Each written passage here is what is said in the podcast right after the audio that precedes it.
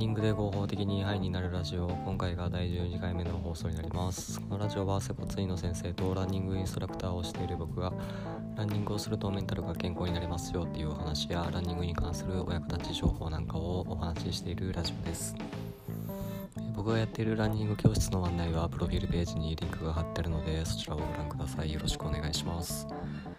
運動がどれぐらいメンタルにいいかっていうのは研究とか実験でもいくつも証明されていてうつ病の患者さんに運動してくださいって言ったグループと薬を飲んでくださいって言ったグループに分けた場合どっちが症状が改善されるかを比べた実験があるんですけどこの実験の結果は運動も薬もどっちも同じぐらい症状が改善されたっていう風になっています。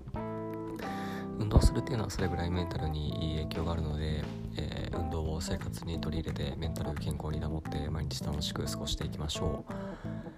えー、今回はですね、えー、暑い中のランニングでの水分補給の注意点についてお話ししていきます。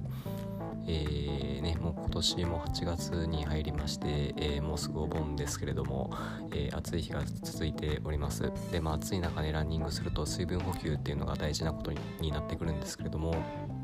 この水分補給で、え気をつけるべきポイントっていうのは、え、まあ、水だけを飲まないようにするっていうことですね、え、これどういうことかっていうと水以外に、え、まあ、ナトリウムだとか、まあ、そういうミネラルも一緒に摂るのが大事ですよってことになります。で、えーと、なんでかっていうと汗をかいた時に、え水だけを飲んでしまう。水だけで水分補給をしようとすると、え余計にですね体の中の濃度が薄まるんですよね。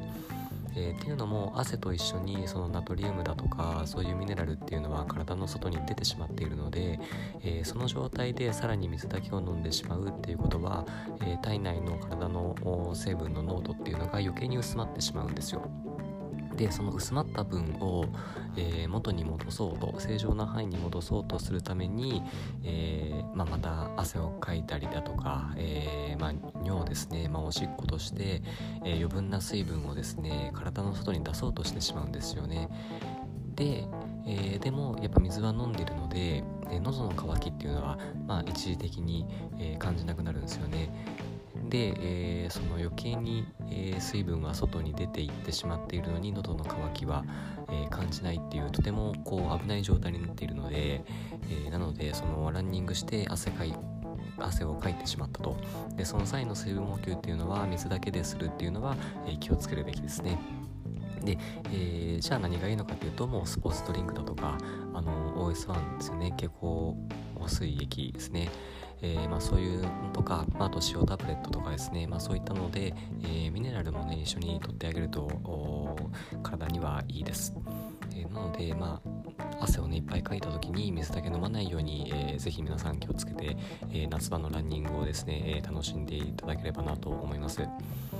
はい、ということで今回は、えー、夏のランニングの水分補給の注意点についてお話ししました、えー、水だけの水分補給は、えー、注意が必要ですということでございます。はいでは今回はこれで終わります。